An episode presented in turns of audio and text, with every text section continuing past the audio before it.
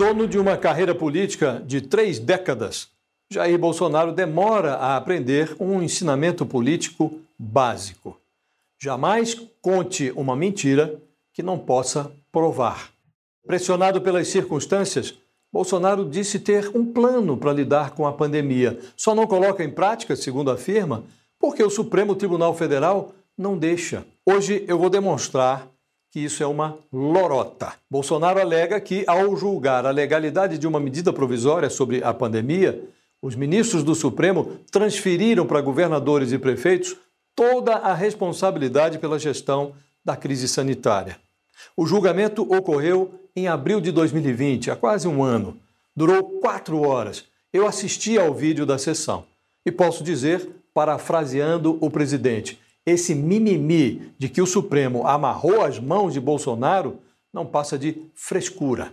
Cabe perguntar até quando o presidente vai ficar choramingando em vez de presidir a crise? O ministro Marco Aurélio Melo, relator da ação que Bolsonaro usa como muleta, chegou a elogiar a medida provisória do presidente em seu voto, mas deixou claro que a saúde é uma responsabilidade das três esferas da federação: União, estados e municípios. O que faltava e continua faltando é diálogo. Há de ter-se a visão voltada ao coletivo. E talvez o que falte nesta quadra, presidente, seja entendimento. Ou seja, a saúde pública mostrando-se interessados todos os cidadãos, presentes urgência e necessidade de ter-se disciplina geral de abrangência nacional, há de concluir-se que a tempo e modo atuou o presidente da República, Jair Bolsonaro, ao editar a medida provisória. O que nela se contém, repita-se a exaustão, não afasta a competência concorrente em termos de saúde dos estados e municípios. O voto de Marco Aurélio prevaleceu por unanimidade. Segundo a votar, Alexandre de Moraes afirmou que, em meio à crise, o que menos o país precisa é de embate e personalismo.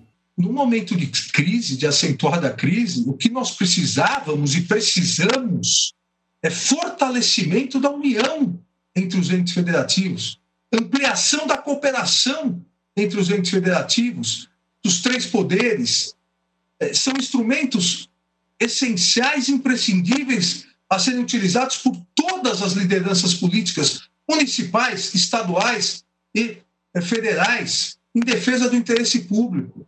O que menos nós precisamos é embates judiciais entre entes federativos para que um queira anular o que o outro fez ou para que o outro queira sobrepujar o posicionamento né, dos demais. Nós temos que afastar esse personalismo ou esses personalismos de diversos entes federativos prejudiciais à condução das políticas públicas de saúde essenciais nesse momento ao combate né, da pandemia é do Covid-19. Na contramão do que diz Bolsonaro, o ministro Edson Fachin teve a preocupação de realçar que o presidente da República pode sim editar decretos sobre o funcionamento de serviços essenciais durante a pandemia, desde que não invada a competência de estados e municípios. Preservada a atribuição de cada esfera de governo, nos termos do inciso 1 do artigo 198 da Constituição,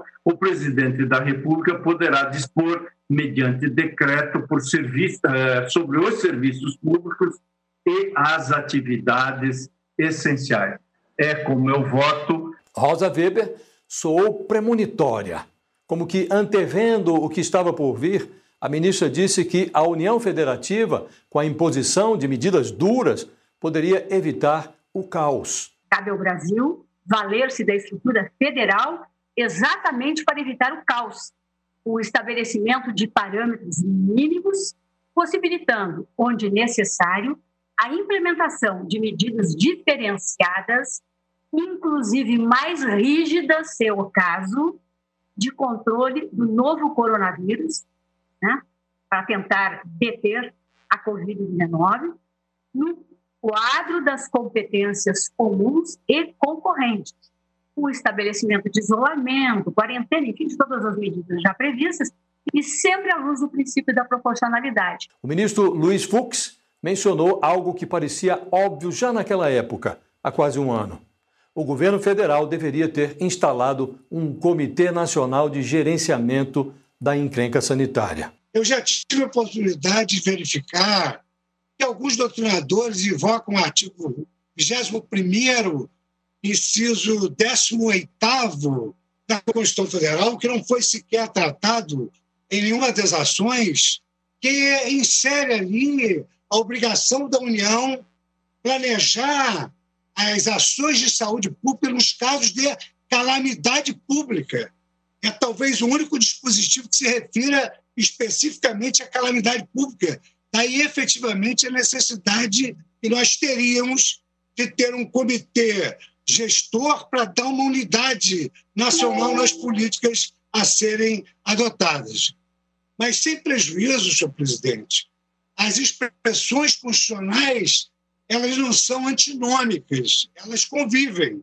Então é mais do que evidente que mercê dessa disposição do artigo 21 centralizadora, ela não blinda a nossa federação contra as legislações concorrentes dos estados e dos municípios notadamente naquilo que diz respeito aos seus interesses locais, às suas peculiaridades locais. Na ocasião do julgamento, os mortos da Covid eram contados na casa das duas mil pessoas.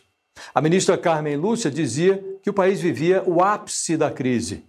Lamentava a falta de entendimento, sem suspeitar que, quase um ano depois, o Brasil rumaria na direção dos 300 mil cadáveres. É melancólico ver que nós estamos no auge de uma crise em que, também afirmado por alguns dos nossos pares, se busca a cooperação, até porque desde 1934 nós temos no Brasil este modelo de federalismo cooperativo na forma de normas constitucionais, e estejamos a ver não uma falta de cooperação, eu diria até uma falta de entendimento. Há que haver uma ordenação pela reunião dos entes que representam as diferenças para formar a unidade nacional, com respeito a todas a, a todas as todos os objetivos e a todos os interesses que precisam de ser devidamente cumpridos, especialmente num caso como este, em que o direito à vida das pessoas está em risco e até o direito à morte já não se tem como antigamente estamos vendo em vários lugares no mundo e pode chegar ao Brasil enterros feitos sem, sem que as pessoas possam sequer velar seus mortos. Ricardo Lewandowski mencionou dois elementos que intoxicam a conjuntura até hoje: ideologia e partidarismo. O federalismo cooperativo, longe de ser uma peça retórica, exige que seus integrantes se apoiem mutuamente, deixando de lado as divergências ideológicas ou partidárias dos respectivos governantes. Federalismo cooperativo, senhor presidente, exige diálogo, exige liderança política. Gilmar Mendes realçou que o presidente e os governadores não podem se atropelar uns aos outros. É preciso entender o federalismo cooperativo nesta dimensão. Aqui, presidente, há duas lealdades que precisam ser explicitadas os órgãos constitucionais têm que atuar de forma leal, fiel ao texto constitucional. E devem reciprocamente lealdade federativa. O presidente não pode atropelar, não pode atropelar competências federativas, assim como os estados e municípios não podem atropelar as competências da União. É preciso que nós sejamos construtivos. Os alemães cunharam a expressão Bundestreue, lealdade federativa. É preciso entender neste sentido de um dever recíproco. Dias Toffoli, à época presidente da Suprema Corte, acompanhou o relator Marco Aurélio e proclamou o resultado, uma unanimidade em favor da união do presidente, dos governadores e dos prefeitos na guerra contra o inimigo comum, o vírus. Deu-se, como se sabe, o oposto. A civilização é o que sobra para ser desenterrado mil anos depois. Quando os arqueólogos desencavarem o que restou do Brasil depois dessa pandemia, encontrarão os sinais de uma democracia doente. Descobrirão que nela vigorava um modelo federativo em que havia três poderes e milhões de impotências. Haverá de tudo nos escombros, exceto um plano de Bolsonaro contra o vírus.